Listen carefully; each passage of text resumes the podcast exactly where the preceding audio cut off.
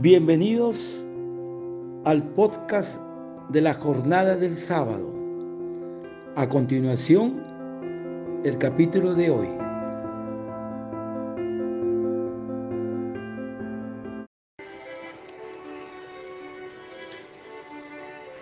Continuando con el Evangelio de la jornada del sábado y cumpliendo el mandato del Señor de proclamar el reino de Dios. Hoy, hermanos, meditaremos el Evangelio de San Mateo en el capítulo 9 del versículo 35 al 37 y del capítulo 10 del 1 del 6 al 8. ¿Qué nos dirá? La mies es mucha y los obreros pocos. Entonces, hermanos, en aquel tiempo Jesús recorría todas las ciudades y pueblos, enseñando en sus sinagogas y anunciando el Evangelio del reino y curando todas las enfermedades y todas las dolencias. Porque después de la elección de los apóstoles, Jesús los envía a predicar. Porque el trabajo apostólico de Jesús era recorrer todas las ciudades y aldeas.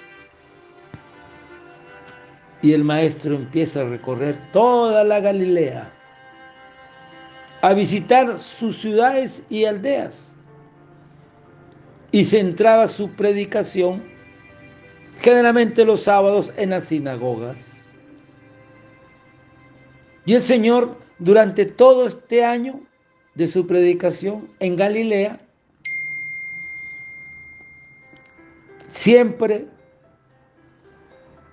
unía la proclamación del reino de Dios, o sea, su palabra, con la curación. De los enfermos con múltiples milagros. La tercera parte del Evangelio del Maestro es realizando curaciones. ¿Y saben por qué, hermanos? Porque tenía compasión. Era un trabajo agotador y la multitud lo seguía y no lo dejaba ni tiempo para descansar. Y Jesús había sido enviado por el Padre para cumplir con su misión redentora. Hermanos,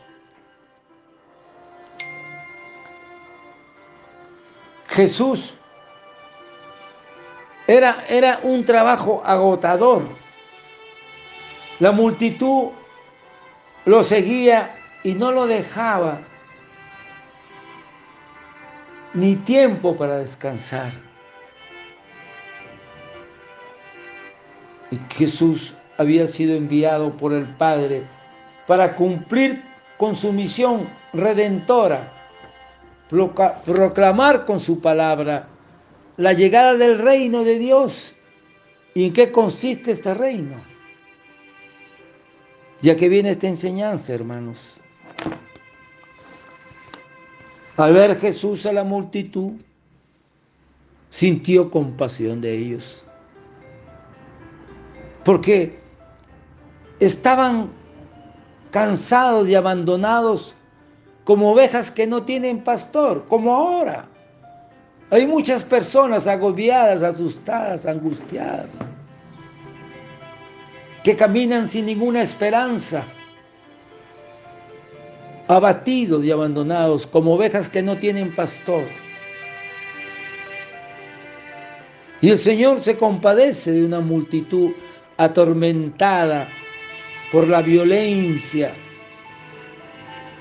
imperante del espíritu impuro y humillados por el peso de la ley, carecían del pastor que le devolviera la protección del Espíritu Santo.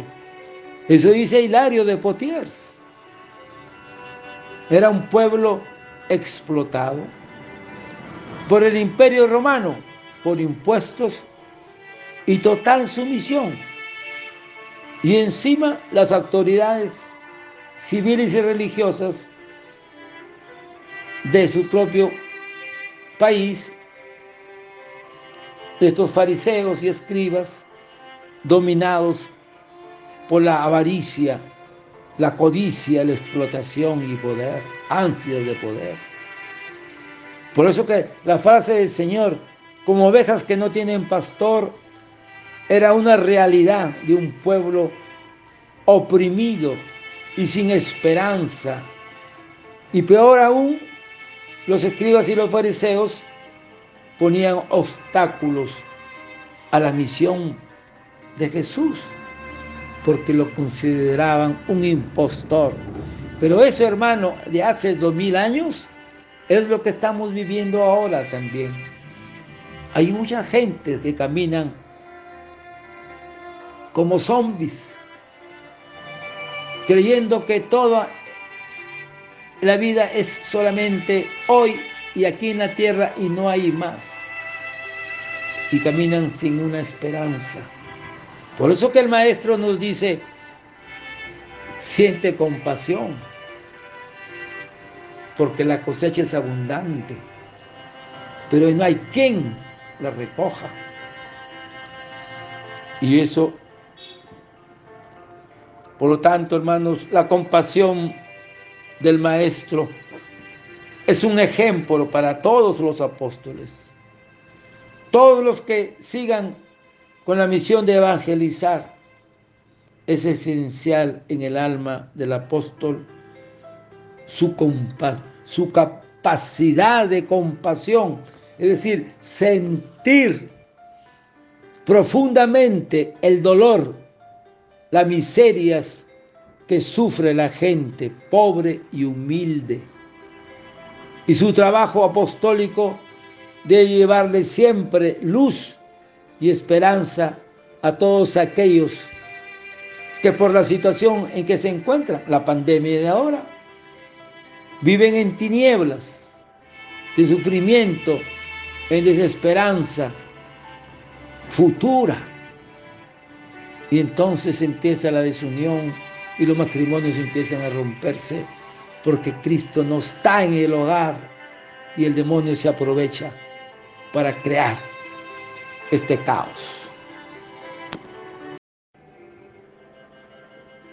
Entonces, hermanos, Jesús al ver a la multitud, a la multitud sintió compasión de ellos, porque estaban cansados y abandonados, como ovejas que no tienen pastor. Y como Jesús estaba con sus discípulos, se dirige a ellos y les dijo, es como si nos dijera hoy día Jesús a nosotros, que somos sus discípulos sentados escuchando su palabra. La mies es mucha. Escuchen, jornaleros del sábado. La mies es mucha, pero los obreros pocos. Rogad pues al dueño de la mies que envíe obreros a sus mies. ¿Qué quiere decir esto? Que la cosecha es abundante, pero los trabajadores son pocos. Rueguen pues al dueño de la cosecha, que es nuestro Padre Dios, que mande a trabajadores a recogerla. Dios necesita manos y brazos para seguir predicando y labios para predicar su palabra y para seguir curando a los enfermos. Como hoy los obreros son pocos en proporción a la tarea, hay miles que se estropean porque no hay quien la recoja. O sea, hay mies, hay cosecha que se pierde porque no hay quien la recoja. Y ahí la urgente necesidad del cristiano fieles a la iglesia, y esto nos concierne a todos, a ti y a mí que me estás escuchando en este instante. Ante tanta gente desorientada, vacía de Dios, llena solo de bienes materiales y de angustias y de miedos,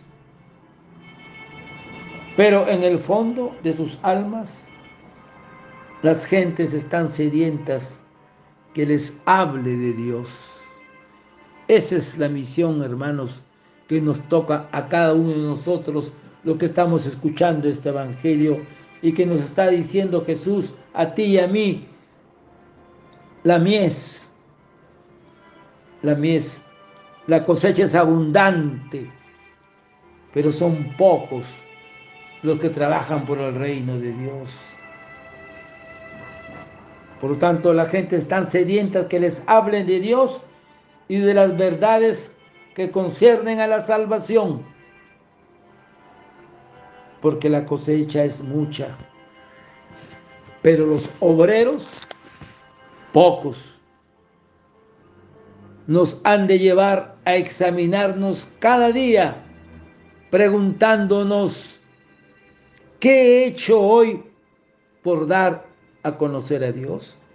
Es la pregunta que nos hace el Señor a ti y a mí. ¿A quién he hablado hoy de Jesús? ¿De Cristo? ¿Qué he hecho por el apostolado? No, pero es que yo estoy angustiado por la pandemia y no estoy mal y no me siento bien. Déjate de cosas. ¿Qué has hecho por el apostolado? ¿No confías en Jesús? ¿No dice que Él es tu roca? Confiar en mí, dice el maestro. Yo he vencido al mundo. Y nos sigue preguntando, ¿me, preocupa la salvación de quienes me rodean? ¿Y quiénes me rodean? ¿Quiénes son los más próximos? Mi familia, mi esposo, mi esposa, mis hijos, mis hijos, mis abuelos, mis son los más próximos. ¿Me preocupo la salvación de ellos? ¿O más bien estoy renegando, peleando, despotricando y no pongo el perdón? No, hermanos. Jesús al pronunciar estas palabras, miraba con ojos de profeta la mies del mundo, la cosecha del mundo y en todos los tiempos. Y miraba este tiempo de ahora, este tiempo de pandemia. Cuánta la mies, qué abundante la cosecha y qué poco los obreros. Gloria a Dios. Ven Espíritu Santo, ven Santo Espíritu. Entonces el maestro nos enseña un medio eficaz de incrementar el número de los obreros para recoger esta cosecha. La oración. Debemos hacer oración constante, pidiendo al dueño de la mies, a nuestro Dios Padre, y al mismo Jesús nuestro Señor, que incremente el número de vocaciones apostólicas. Pero nos vamos dando cuenta que cada vez las iglesias están más vacías. Si uno va a Europa, iglesias vacías. Las vocaciones van disminuyendo. Entonces, hay que seguir pidiendo que mande obreros. Pidamos que los laicos se comprometan a colaborar en la obra evangelizadora de Cristo. Hermano, este es el tiempo de los laicos. Este es el tiempo nuestro, tuyo y mío, hermana y hermano que me escuches en esta jornada del sábado. Es nuestro tiempo de salir a anunciar el reino de Dios, a proclamar su palabra a cumplir el proyecto de nuestro Padre Dios, que ese es el proyecto que lo envía su Hijo Jesús, a que nuestro Padre Dios reine en el corazón de cada uno de nosotros. Ese es el reino de Dios que salió Jesús a proclamarlo. Que reine, que se cumpla el proyecto de nuestro Padre Dios. Y para eso estamos llamados nosotros, los que estamos escuchando la jornada, los laicos comprometidos todos los cristianos, hombres y mujeres llenos del Espíritu Santo, llamados al apostolado y a practicar y a vivir ese apostolado.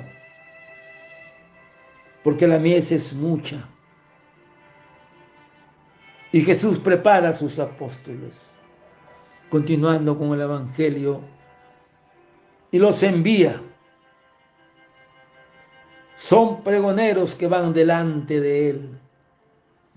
Y todas, a todas las ciudades donde había, había que de ir. Porque esta, esta labor apostólica se culmina después con la llegada de Dios a las almas que han sido preparados por los enviados. Que Dios llene de eficacia las redes porque nunca olvida el Señor al pescador, que eres tú y yo, que tenemos que salir a anunciar el reino de Dios, que es lo que nosotros intentamos predicar la palabra de Dios. Y continuando con esta segunda parte de este hermoso evangelio, Jesús, el Maestro, convoca a los doce. Y al ver que es, es tanta la mies, es tanta la cosecha, los prepara, los preparó. Porque todo este tiempo habían discípulos que seguían, los seguían, se llenaban de la enseñanza del amor, pero después él llama a doce y los envía y entonces es la palabra entre discípulo y apóstol. Discípulo es quien está a los pies de Jesús escuchando su palabra, aprendiendo de Él, conociéndolo, amándolo, llenándose de su amor, para después ser apóstol, que significa enviado, e ir a anunciar el reino de Dios. Y Jesús, en su misericordia, necesitando, necesitaba brazos, piernas, otros que vayan también anunciando. Y eso es lo que estamos haciendo en esta mañana. Y con eso es la misión la misión de los apóstoles, de los doce, más los setenta y dos que son los laicos que salieron a anunciar el reino de Dios.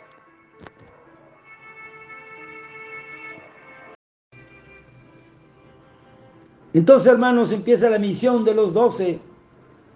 Y Jesús convoca a los doce y les dio poder, autoridad, para llevar la palabra, para anunciarla. Les dio poder para curar enfermos, para expulsar demonios, para resucitar muertos, para curar leprosos. Porque el Señor al comienzo de la predicación entre todos sus discípulos, por privilegio especial, escoge a doce. Y los nombra apóstoles. Y Jesús le concede el honor, el privilegio de participar de su modelo profético de predicación y de sus curaciones milagrosas. Él glorifica a sus discípulos, concediéndoles poder sobre los demonios y la capacidad de curar enfermedades,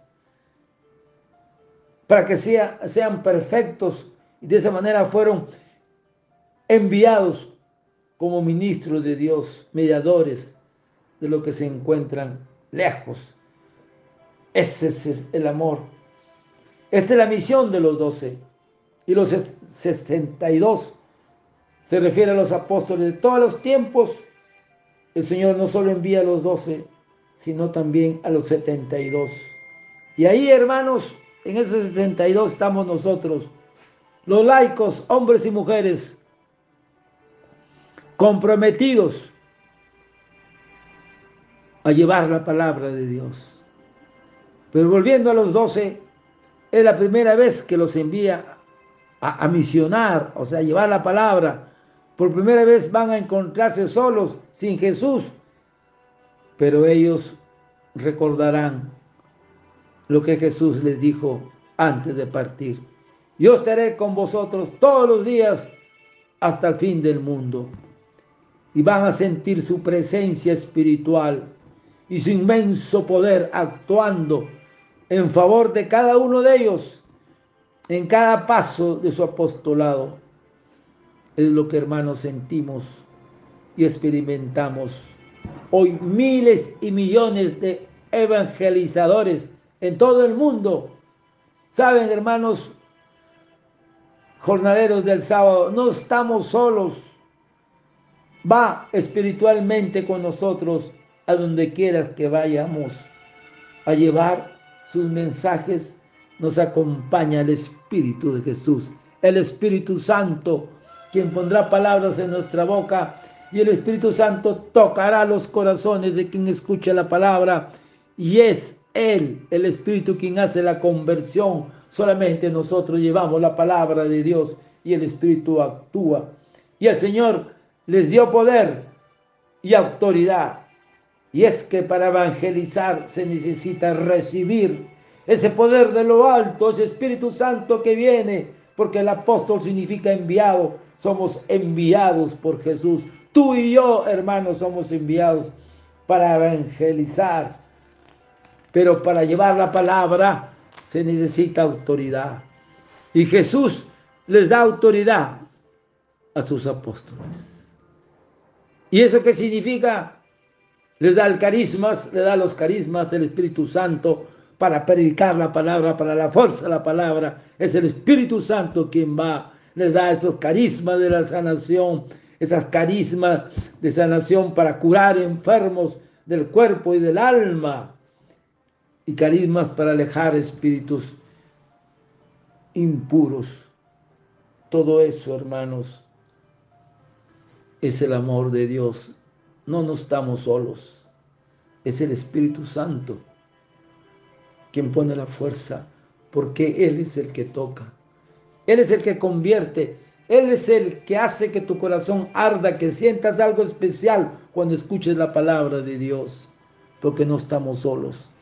Es el Espíritu Jesús quien nos acompaña y veo el rostro del Maestro que se sonríe diciendo, sí, así es, hijo, anunciar la palabra de Dios. Gloria a Dios, Jesús. Y el mandato de predicar, hermanos, ven Espíritu Santo. El reino de los cielos está cerca. Esta es la grandeza y la dignidad de los apóstoles, de los que van a evangelizar. No como Moisés y los profetas, que predicaban las cosas de la tierra y de los bienes de la tierra, los apóstolos, los apóstoles del reino de los cielos, no solo por esto son superiores a Moisés y profetas, sino también por su obediencia a pesar de los peligros. ¿Quién nos dice esto? Juan Crisóstomo. Curen a los enfermos. El poder de la virtud del Señor se transmite por entero a los apóstoles. Y ellos que habían sido formados en Adán a imagen y semejanza de Dios, obtienen ahora la imagen y semejanza de Cristo. El modo perfecto, sin que su poder se distinga de nada del poder del Señor. Y los que antes eran terrenos, se convierten ahora en celestiales. Qué hermoso. Predican que el reino de los cielos está próximo. O sea, que ahora se obtiene la imagen y semejanza con Dios mediante la comunión con la verdad. Curar a los enfermos, resucitar a los muertos, sanen a los leprosos, arrojan fuera a los demonios y todos los males causados en el cuerpo de Adán por instigación de Satanás y que ellos lo sanan mediante la participación en el poder del Señor. Dar gracias lo que han recibido gratis. ¿Quién no dice esto? Hilario de Potiers. Porque tiene que ser confirmado las señales, porque nadie dejará de creer a estos hombres rústicos que ignoraban el arte de seducir con la palabra, sin instrucción e iletrados, cuando prometían el reino de los cielos. Les concede estos poderes curar enfermos, limpiar los leprosos, expulsar demonios, a fin de que la grandeza de las obras de muerte,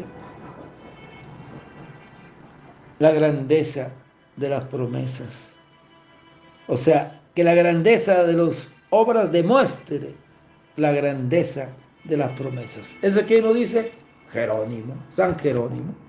Entonces, hermanos, Jesús los envía a proclamar el reino de Dios. Y la pregunta, ¿qué es el reino de Dios? Le hemos hablado muchas veces que hay que reunirlos para comprender. El Señor, muchas parábolas habló sobre el reino de Dios. El reino de Dios es un reino misterioso, multiforme, que se va desarrollando en la historia, en medio de nosotros. A nosotros que tomamos serio el llamado de Jesús para seguirlo y cooperar con Él, se nos ha prometido conocer los misterios del reino. Y Dios irrumpe en la historia, transformándonos y empezando una humanidad nueva. Este reino de la buena noticia. Y Jesús empieza a anunciar el reino de Dios, es decir, la fiesta la puesta en marcha con obras y signos, el proyecto de Dios. ¿Y cuál es el proyecto de Dios? Que Él reine en el corazón de cada uno de nosotros. Gloria a Dios. Y ven Espíritu Santo. Entonces, hermanos, ¿cuál es el carisma de la misión del apóstol? El carisma lo, que han de predicar los apóstoles y discípulos es lo mismo que predicó Jesús al comienzo de su ministerio, la llegada inminente del reino de Dios y la conversión del corazón para poder recibir ese reino. Es aceptar el reino de Dios, era aceptar a Cristo, aceptar sus enseñanzas y convertirse de todos sus pecados. Esta misión se refiere a los apóstoles de todos los tiempos. Ellos representan a Cristo mismo y a nuestro Padre. Y no olviden, hermanos, que al que a vosotros oye, a mí me oye. Y al que vosotros desecha, a mí me desecha. Y el que me rechaza a mí, rechaza al que me envió.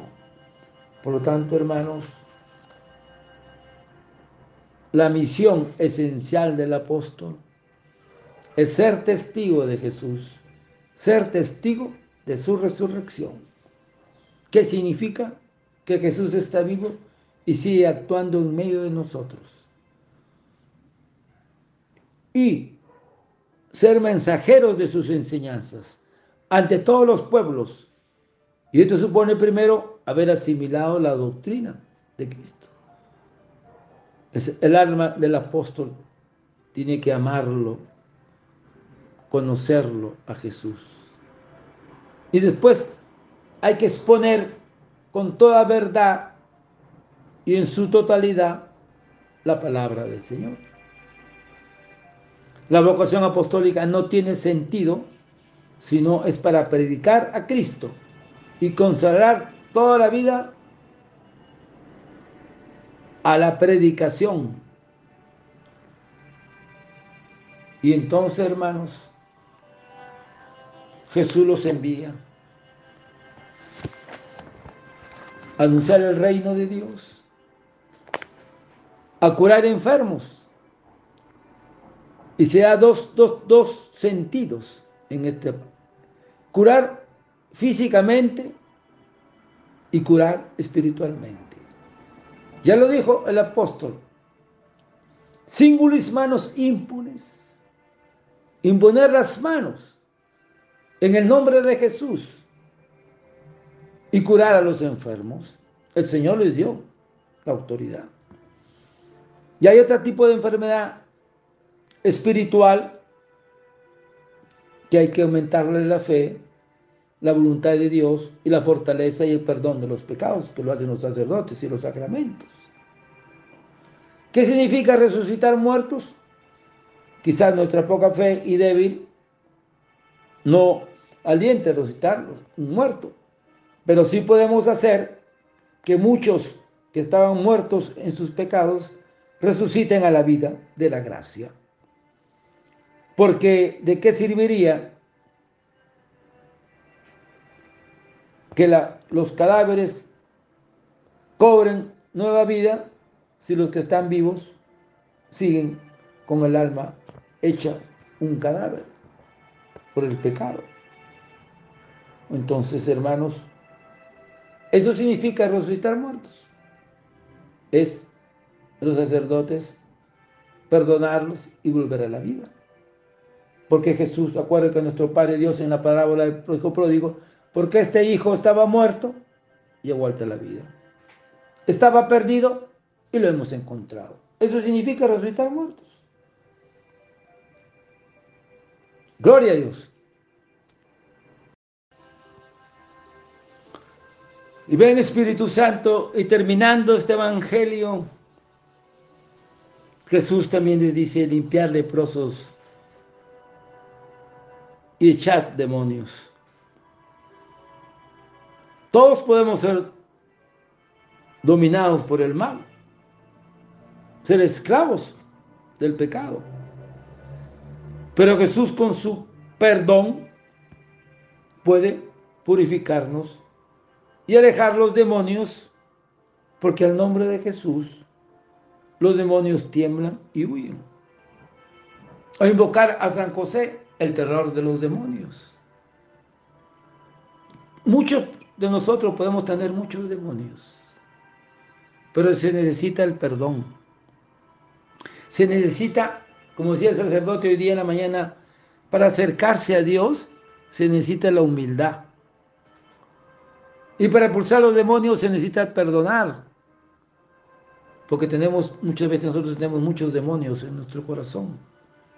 ¿Y cuáles son esos demonios? Pues mira, no sé. La avaricia, la gula, la envidia, la soberbia. Tantas cosas que hay en nuestro mundo interior que no nos permiten acercarnos con esa pureza. Tantos obstáculos que nos pone el demonio para acercarnos a Dios. Pidámoslo en esta mañana, terminando este bello evangelio, rogando al Señor que envíe obreros a esta cosecha que es abundante para poder extender y proclamar su palabra de Dios, para que esta conversión y salvación llegue a muchos, para que el reino de Dios, que es lo que quiere nuestro Padre Dios, porque esa fue la misión de Jesús, que nuestro Padre reine en el corazón de cada uno de nosotros. Por eso que Jesús, el Maestro, necesita brazos, necesita pies, necesita labios de los laicos, de los hombres y mujeres comprometidos para llevar la palabra de Dios. Y además, porque Jesús quiere seguir curando, quiere seguir sanando, pero necesita de tu compasión, necesita de ti para seguir curando los enfermos. Gloria a Dios, hermanos, y demos gracias por este precioso y que el Señor conceda esas vocaciones sacerdotales para que pueda seguir prodigando la Santa Misa, la Eucaristía, el perdón, los sacramentos, la penitencia, todo esto el Señor hay que rogarle a nuestra Madre Santísima para que envíe más obreros a su mies. Gloria a Dios.